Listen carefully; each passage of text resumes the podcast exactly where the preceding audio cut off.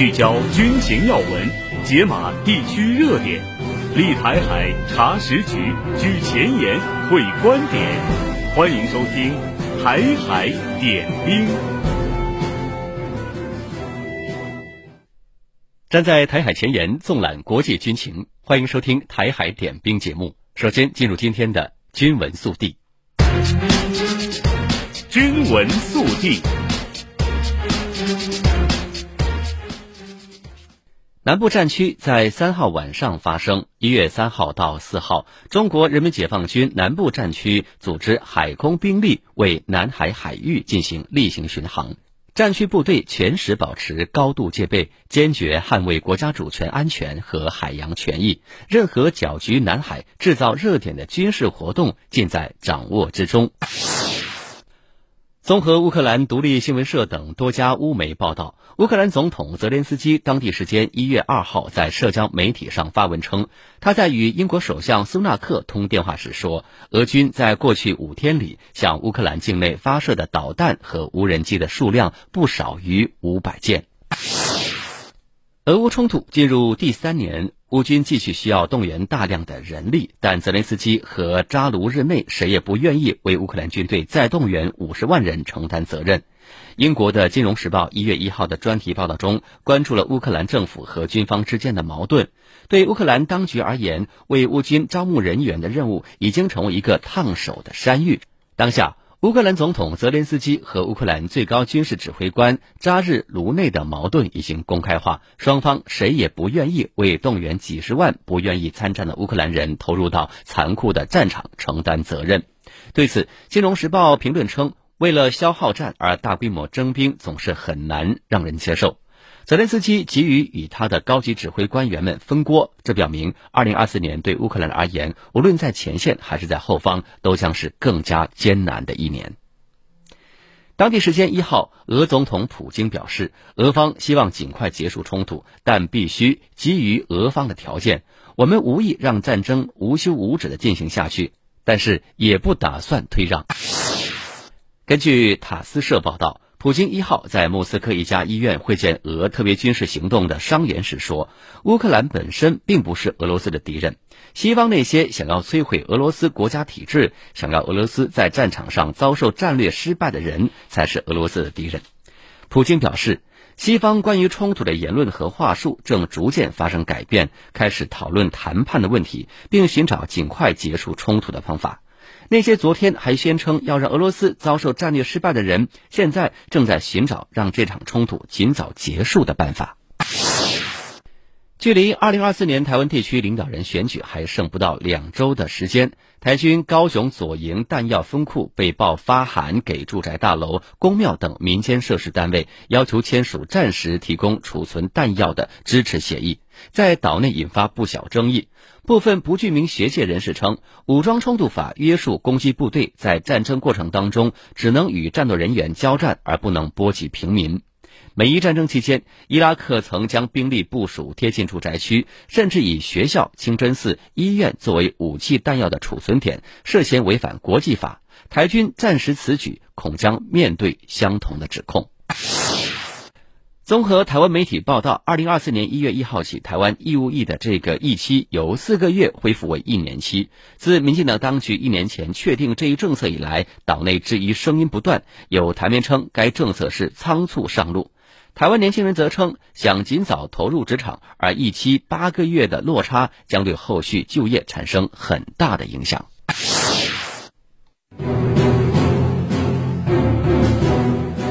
聚焦军情要闻。解码地区热点，立台海查实局，举前沿会观点。欢迎收听《台海点兵》。台海点兵，欢迎您继续锁定收听。听众朋友，二零二三年全球的航天发射的次数再次被大幅刷新，并且改写了多个领域的最高纪录。美国太空网站称，二零二三年太空迎来了空前忙碌的一年。全球航天发射总次数在二零二三年呢是超过二百二十次，创造史上的最高纪录。到去年的十二月二十八号呢，美国是进行了一百一十三次的航天发射，其次呢是中国的六十六次，俄罗斯排在第三，有十九次。此外还有印度的七次，欧洲、朝鲜和日本各三次，韩国和伊朗各两次，以及以色列的一次。那么根据相关的统计呢，近年来全球航天活动出现冷战结束以来的新的高潮，航天发射次数不断的刷新纪录。在二一年的时候呢，全球是共进行了一百四十四次的航天发射，打破一九六七年创下的一百三十九次的发射记录。当年中国进行了五十五次的航天发射，发射次数世界第一，同时也创造了中国航天发射次数的新的记录。美国在二一年是进行了五十一次的航天发射，同期俄罗斯是二十五次，欧洲六次，日本三次，印度两次，伊朗和韩国各一次。那么，从各国争相推动的重量级太空探索项目到高频次的商业航天发射，全球航天活动的日益频繁，证明人类太空探索掀起了新的高潮。那么，接下来咱们就一起来梳理一下。首先来关注美国，美国创造史上最高的航天发射记录。按照计划呢，美国太空探索技术公司是在去年的十二月十二十八号，用这个猎鹰重型运载火箭将美国太空军的 X 三七 B 空天飞机送入太空。这呢是美国二零二三年第一百一十四次的航天发射。那么，美国去年已经刷新了人类历史上的年度航天发射记录。引起全球航天界关注的是，美国二三年航天发射次数还超过了苏联在一九八二年创造的单国一百零八次航天发射的史上最高纪录。其中，仅仅 SpaceX 公司今年就进行了超过九十次的发射，令其他国家可以说是相形见绌哈。根据这个公司公布的数据，今年啊，去年应该是二零二三年的时候，该公司进行的航天发射当中，主要任务是运送该公司的星链互联网卫星星座入轨，同时也承接其他的发射任务。比如说，欧洲航天局的欧几里得空间望远镜就在去年的七月一号搭乘 SpaceX 公司的猎鹰九号火箭升空，并在距离地球大约一百五十万公里的日地 L 二点。观测遥远的星系，以研究暗物质和暗能量。那么，由于俄乌冲突的影响，原本计划搭乘俄罗斯火箭升空的英国伊网公司，那不得不向竞争对手低头，选择猎鹰九号火箭将伊网互联网卫星星座送入了轨道。可以说，凭借可重复使用带来的优势，猎鹰九号火箭今年实现了空前的高频次发射。值得一提的是，在去年的十二月二十三号，一枚猎鹰九号火箭的第一级助推器成功降落在海上回收船上，创造了第十九次重复使用的记录。呃，但因为风浪太大呢，这个火箭在返航过程当中啊、呃、翻倒受损。SpaceX 公司随后宣布，这枚创造历史的火箭退役。相关统计显示，该火箭在二零年的五月三十一号首飞，完成这个公司的首次载人航天任务。在随后的三年多时间当中，它先后将两名航天员、超过八百六十颗卫星送入轨道，总重超过二百六十吨。公司数据显示，该火箭每次发射之后，只需要大约五十天的翻新检查，就能够非常快的重新投入使用发射。可以说，这种惊人的能力不但极大降低了发射的一个成本，而且也充分证明这个猎鹰九号火箭的可靠性，验证了可重复使用火箭这条技术路径的未来潜力。好，说完美国之后，咱们再来说说中国啊。中国航天可以说在去年是实现了一系列的新的突破。和往年相比呢，中国航天在零三年的发射的次数再度刷新纪录。呃，有人注意到说呢，一八年中国航空进行了三十九次的发射，首次力压美俄，成为全球年度航天发射次数最多的国家。再到一九年，完成了三十四次的航天发射，连续第二年排在世界第一。二零年的时候呢，中国是三十九次航天发射，发射了八十九个航天器，发射航天器的总质量再创新高。二一年和二二年，中国年度航天发射次数。更进一步将最新纪录分别改写为五十五次和六十四次。全球航天发射活动当中出现了中美两强的一个格局，其他国家被明显的拉开了差距。当然，除了航天发射的次数增加之外呢，二三年中国航天还完成了一系列重大的突破。呃，中国载人航天工程呢，应该说已经连续成功完成发射任务三十次，三十战三十捷，凸显了中国载人航天工程的可靠性和稳定性。呃，有外媒就报道说呢，随着之前五月三十号的神舟十六号载人飞船搭乘三名中国航天员升空，人类同时在轨人数的记录也被改写为十七个人。法国的《费加罗报》也描述说，在这个期间呢，中国空间站同时有六名航天员驻留，在国际空间站上则有来自四个国家的十一人。这证明了中国在载人航天领域是日益重要和稳定的存在。另外呢，要说的就是中国的民航企业啊，这个叫做蓝箭航天的朱雀二号火箭，在去年的七月十二号发射成功，成为人类航天史上第一款成功实施轨道发射的这个叫做液氧甲烷运载火箭。根据介绍。液氧甲烷发动机不但使用成本较低，而且燃烧时不易结焦，可以减轻发射之后的维护工作量，被看作是可重复使用火箭的未来动力发展方向。另外，还有一家民营航天企业叫做星际荣耀研发的双曲线二号可重复使用液氧甲烷验证火箭，于去年的十一月二号进行首次的垂直起降飞行试验之后，仅用了二十天就完成火箭的重复使用维护检测工作。我们刚刚提到说，美国是有五十天的时间，那我们还比它。呃，需要的时间还更短，并且在去年的十二月十号成功进行第二次的飞行试验，验证明了相关技术的快速重复使用能力。另外哦，中国二零二三年还发布了嫦娥探月工程、火星探测工程、载人航天工程等等的重大科研项目，取得了一系列科学探测数据和科研成果。但中国航天探索星辰大海的脚步并没有就此停止。中国载人航天工程办公室表示。中国载人月球探测工程登月阶段任务已经启动实施，该任务总的目标是在二零三零年之前实现中国人首次登陆月球，开展月球科学考察及相关的技术的验证，完成登、巡、采、研、回等多重任务。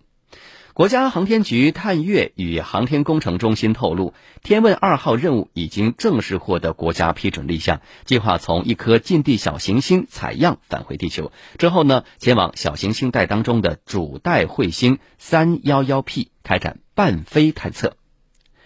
好，那么当然，除了中美这两个，目前来说，呃，在这个太空领域有非常多的这个实践和探索之外呢。多国也是瞄准了深空探测，二零二三年还迎来月球探测的新的热潮，比如说日本、印度、俄罗斯多国相继尝试派出无人探测器登月了。那去年年底发射的日本白兔 R 月球着陆器，经过数夜跋涉之后，呃，在这个四月二十六号尝试在月面软着陆，呃，但可惜呢，因为偏离着陆地点而坠毁。另外还有印度，二零一九年月球二号探测器在月球表面着陆失败之后，印度又在去年的七月十四号发射了经过改良的月船三号探测器，最终在去年的八月二十三号在月面着陆成功了。那么印度也因此成为第四个实现探测器在月球表面软着陆的一个国家，也是首个登陆月球南极附近的国家。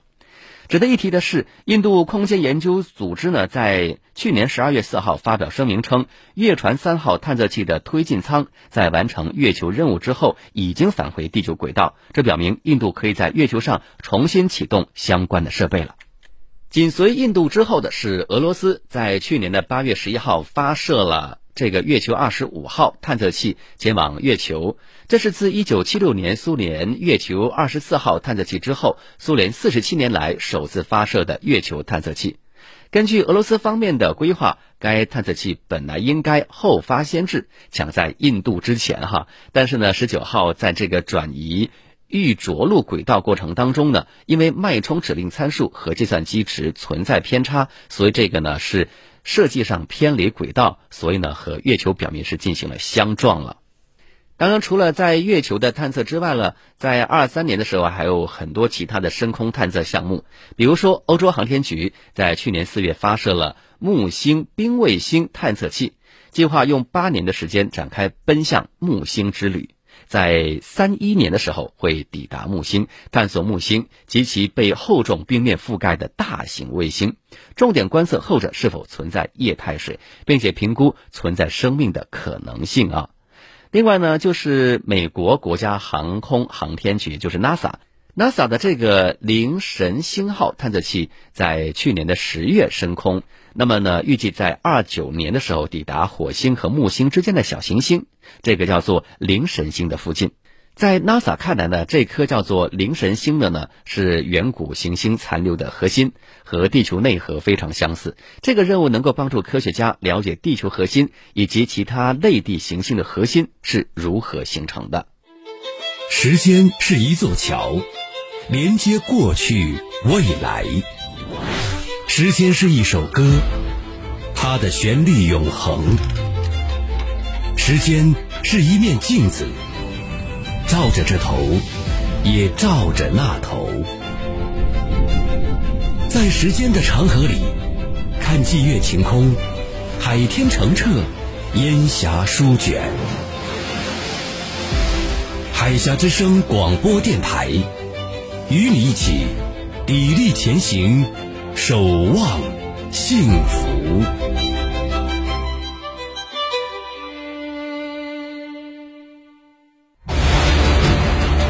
军情观察，台海点兵，欢迎您继续锁定关注。我们以下进入今天的军情观察。根据《环球时报》的一个报道呢，乌克兰武装部队总司令叫做扎卢日内，在二三年底罕见召开一场战时新闻发布会。在发布会上，他表示他对乌克兰的征兵办公室的工作表现感到失望。关于战争状况。这个扎卢日内也承认说，乌克兰军队失去了对马林卡的控制，已经撤退到马林卡的边缘地带。他还说，俄军能在任何地区集结包括炮兵和航空兵在内的任何兵力，他们可以在两三个月内将阿夫杰耶夫卡或者任何城市变成下一个巴赫穆特。他还说到，如果我们没有足够的力量，最好还是保护我们人民的生命。其实扎卢日内从来没有举行过战时新闻发布会，那么为什么会这个时候突然出来发声呢？我们来听听海峡之声特约军事观察员袁周的分析。从未举行过战时新闻发布会的乌克兰军队总司令扎卢日内，在这个时候突然发声，显然是有特别的用意。在我看来，这位扎总司令之前并不喜欢发声，这次突然发声，很可能主要。还是为了增强其政治影响力，因为他这次罕见召开战时新闻发布会的背景是泽连斯基跑到美欧讨要援助，却没人要到；而在乌东前线，乌克兰又连续丢失了数处重要的据点，特别是马林卡的失守，乌克兰现在面临比较危急的局势。不仅美西方的援助不能及时供应，俄罗斯还加大了在乌东前线的攻势，长此以往。乌克兰的失败将不可避免。扎卢日内在这个时候出面召开战时新闻发布会，发表他对俄乌局势的看法，提出解决方案。虽然没有点名批评泽连斯基，但否定泽连斯基的意图是很明显的。一方面，扎卢日内强调了他此前关于俄乌局势判断的正确性。之前，扎卢日内曾经就俄乌冲突正走向僵局作出判断。建议乌克兰政府要和俄罗斯展开谈判，而不是一味的实施大反攻。他的这个观点啊，当时立刻遭到了泽连斯基办公室的批评。所以他这次召开新闻发布会，专门强调这件事。他表示啊，自从他发表对战局的评论以来，时间证明了他的观点是正确的。事实也的确如此。坚持反攻的泽连斯基不仅没有能够让乌克兰获得更多的美西方援助，而且。在反攻中，还使乌克兰军队蒙受了巨大的人员伤亡，而现在更要承受俄罗斯进攻的压力。扎卢日内的新闻发布会很好的起到了证明其正确性、提高其政治影响力的作用。而另一方面，扎卢日内也利用这个时机提出了他解决当前危机的方法。归纳起来，其实就是两个方面：一方面要大量征召新的士兵，而另一方面呢，就继续向美西方索要军事援助。他之所以会公开批评乌征兵部门工作不力，实际上就是因为他要求征召四十五万到五十万新兵的计划遭到了泽连斯基的否定。泽连斯基表示这件事要慎重考虑，在前线形势紧张、乌军急需人员补充的情况下，这场新闻发布会自然就成为了他要求政府完成新兵征召任务的最佳发声场合。当然，他也借机向美西方呼吁，要向乌克兰继续提供援助。他的呼吁啊，如果奏效了，新一轮援助自然就成了他的功劳。即使没有成功，则连司机都办不到的事儿，自然也不能对他有过高的要求。此外，他还借机大谈了俄乌冲突中的战术问题，以此来显示他的军事素养。预计啊，扎卢日内的支持率在这场新闻发布会之后又会创下新高了。虽然这场新闻发布会之后，扎卢日内的声望可能会创下新高，但他所期望的大量征召兵员的局面可能并不会出现，因为乌克兰的兵源问题的确很大。一方面，乌克兰的兵源正临近枯竭。乌克兰自2014年克里米亚危机以来，一直和俄罗斯处于冲突之中。长期的战争不仅造成了大量的人员伤亡，还有相当多的乌克兰人为躲避战乱而逃亡国外。乌克兰可征集的人口基数正在急剧减少，而且由于乌军在战场上连连失利，乌克兰的民众也不愿意当兵，成为炮灰。在乌克兰国内逃避兵役的事件层出不穷。另一方面，乌克兰的经济也面临崩溃的风险。长期的俄乌冲突对乌克兰经济的影响是非常大的。陷入战时状态的乌克兰经济完全得依靠美西方给输血。然而，当前美西方在对乌援助问题上也出现了问题。如果不能及时的得到美西方的援助，不用说征兵了，就连日常的运转，乌克兰政府都无法维持。既没有人，更没有钱，乌克兰征兵部门再怎么努力，恐怕也很难完成扎总司令给下达的征兵指标。毕竟巧妇难为无米之炊啊。而完成不了这样的征兵任务。乌军前线的兵员就得不到补充，战斗力就会受到严重影响，俄乌战局可能会再次发生逆转。正如这位扎总司令所言，乌克兰将无法应对俄罗斯的威胁。时事新闻劲爆开讲，海峡军情权威评说，历史人文全景呈现，生动两岸，冷暖同行。这里是。海峡之声广播电台。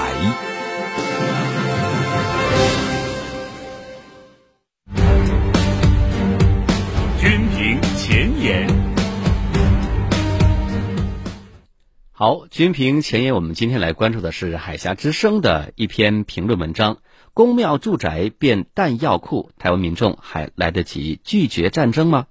在二号的时候，国民党方面召开记者会爆料，军方有意在高雄闹市区的宫庙以及住宅大楼、图书馆、活动中心等人口稠密区存放弹药，作为作战区域的弹药库。当然，这个消息引发当地民众的安全的焦虑，舆论质疑说，战争已经离我们很近了吗？台军这做法可以说是相当的荒谬哈。首先，作为具有高度危险性的弹药，难道不应该远离居民区才对吗？台军挑选人口稠密区域的公共场所作为弹药库，被质疑现在是全民皆兵了吗？其次，除了民众安全疑虑之外，仅就军事装备保存而言，相关单位要如何有效管理这些弹药？谁来负责看守？相关单位一纸公文要求民间配合，民间是否有意愿、有能力去配合呢？其实，经济民生领域有所谓的“藏富于民”的说法，民进党执政下却大搞“藏弹于民”的荒谬做法。这不禁让人质疑说，从前被台湾人当作笑话的所谓“人人一把 AK-47，每户一把 AR-15，派出所要放毒刺导弹”等等的暴论，会不会在不久的将来变成现实？所以，普遍各界的舆论认为说，二零二四年的选举是战争与和平的选择。如今选举最后结果尚未出炉，但是战争与灾难的脚步似乎越发的逼近。睡前放下手机，让你的耳朵回归平静。清晨拉开窗帘，用饱满的笑容迎接阳光。早睡早起，每个健康的睡眠都让你拥抱更好的明天。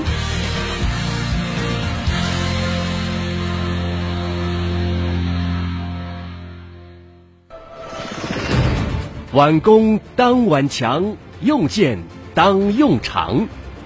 兵器是。好，欢迎您继续锁定收听台海点兵节目。我们今天的兵器式环节呢，再次邀请原国防大学副教授、江苏海院士官学院院长、海峡之声特约军事观察员袁周老师为大家介绍俄罗斯的攻击型核潜艇。听众朋友们，大家好。在上一集的节目中呢，我们介绍了俄罗斯的战略核潜艇。今天呢，我们将和大家聊聊俄罗斯海军现役的攻击型核潜艇。目前，俄罗斯共有九四九 A 型、九七幺型。九四五 A 型、六七一 RTMK 型和八八五、八八五 M 五种型号的攻击型核潜艇。九四九 A 型攻击型核潜艇是前苏联研制的一款巡航导弹核潜艇，北约称之为奥斯卡二级核潜艇，具有非常强大的火力。该型核潜艇水下排水量可以达到一万八千三百吨，可以装备二十四枚花岗岩反舰巡航导弹。这款导弹可以携带七百五十公斤的炸药，或者相当于五十万吨 TNT 当量的核弹头。由此，九四九型核潜艇也成为了世界上吨位最大、威力最强的攻击型核潜艇，并成为了俄罗斯海军反击航母的重要杀手锏武器。而且呢，该型核潜艇不仅火力强大，还具有非常良好的静音性能，是世界上静音效果最好的核潜艇之一。目前，俄罗斯有六艘该型核潜艇在服役。还有两艘呢，处于现代化改造的状态之中。九七幺型阿库拉级攻击型核潜艇也是前苏联给俄罗斯留下的遗产。它以航速快、安静性好著称。它采用了改进型的压水反应堆，最大航速可以达到三十五节。它还采用了各种办法来降低噪音，对潜艇的外形、总体布局、设备选择、管路降噪、隔震措施、材料使用各个环节呢，都进行了精心的设计。并且不惜增大排水量，以安装众多的减震降噪设备，使得九七幺型核潜艇水下航行的噪音降到了一百零五到一百一十分贝。这一经营水平已经远超它的老对手美国人的洛杉矶级核潜艇，甚至可以和最新一代的海狼级和弗吉尼亚级相媲美。该型核潜艇总计建造了十五艘，目前俄罗斯仍然有五艘在服役，五艘处于改装状态之中。是俄罗斯水下力量的主力之一。九五 I 型塞拉级攻击型核潜艇，它的最大的特点呢，是采用了钛合金的艇身，具有高潜深、高航速的优异性能。其极限下潜深度可达八百米，是世界上现役军用潜艇中下潜深度最大的潜艇之一。呃，水下航速呢，最高则可以达到三十五节。不过，由于钛合金材料过于昂贵，该型潜艇只建造了四艘，分别是。九四五型两艘和九四五 A 型两艘，目前呢，俄罗斯海军啊只有两艘九四五 A 型在服役了。六七幺 RTMK 型胜利级核潜艇，呃，是前苏联生产的第二代核潜艇六七一型的改进型号。全艇采用了全艇消声瓦覆盖、浮筏减震等技术，安静性能啊达到了同期美国洛杉矶核潜艇的对抗水平。不过，由于服役年限过长，绝大部分该型核潜艇已经退役，目前仅有三艘在俄罗斯海军服役。八八五和八八五 M 型亚森级核潜艇是俄罗斯海军现役最新型号的攻击型核潜艇，因性能优异，有着“水下核巡洋舰”之称。八八五型水下排水量为一万三千八百吨，艇首安装有球形综合声纳阵列，艇首安装有球形综合声纳阵列。有十具鱼雷发射管和八个单元的通用巡航导弹发射系统，可内置高玛瑙反舰导弹和口径巡航导弹。不过，俄罗斯只生产了一艘德文斯克号，